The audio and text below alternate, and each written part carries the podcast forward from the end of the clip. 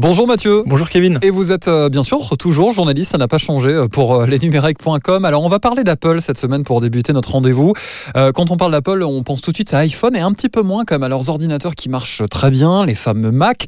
Et visiblement, il va y avoir peut-être de gros changements prochainement dans leurs unités. Et oui, comme vous le disiez, un changement de cap se profile puisque ça y est, Apple devrait présenter cette année son premier MacBook sous ARM, équipé d'un processeur conçu en interne par Apple sur le modèle des SoC que l'entreprise développe pour ses iPhones ou ses iPads. Bon Mathieu, vous m'en voulez pas, mais là quand je vous écoute, c'est quand même très technique. Concrètement, euh, qu'est-ce que ça va changer euh, si l'on achète euh, prochainement un, un nouvel ordinateur, un nouveau Mac chez Apple Alors sur le papier, et selon les rumeurs entendues du côté de chez Apple, les MacBooks sous ARM devraient consommer moins d'énergie en fonctionnement et donc offrir également une meilleure autonomie que leurs homologues Intel.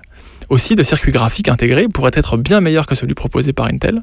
Quant aux performances brutes, les progrès faits par les processeurs ARM ces dernières années sont tels que les tests réalisés par Apple seraient euh, très concluants et l'utilisateur devrait au final s'y retrouver. Et sans aucune transition, on va parler de la CNIL maintenant, la fameuse commission qui défend euh, nos libertés en matière d'informatique. Elle vient de publier euh, son bilan euh, de son activité 2019. Est-ce qu'il y a des choses à retenir? Est-ce qu'il y a des choses frappantes dans les chiffres adressés au grand public? Oh oui, euh, des chiffres marquants, ce rapport d'activité de la CNIL 2019 euh, en compte plusieurs, notamment l'explosion du nombre de plaintes recensées, en hausse de 27% sur un an à 14 137 plaintes.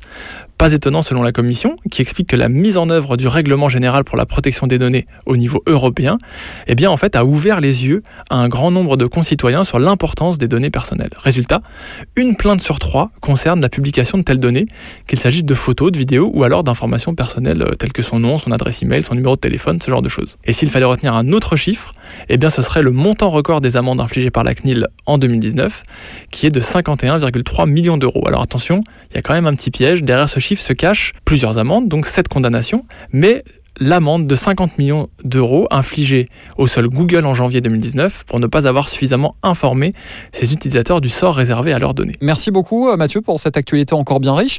On vous retrouve euh, la semaine prochaine. À la semaine prochaine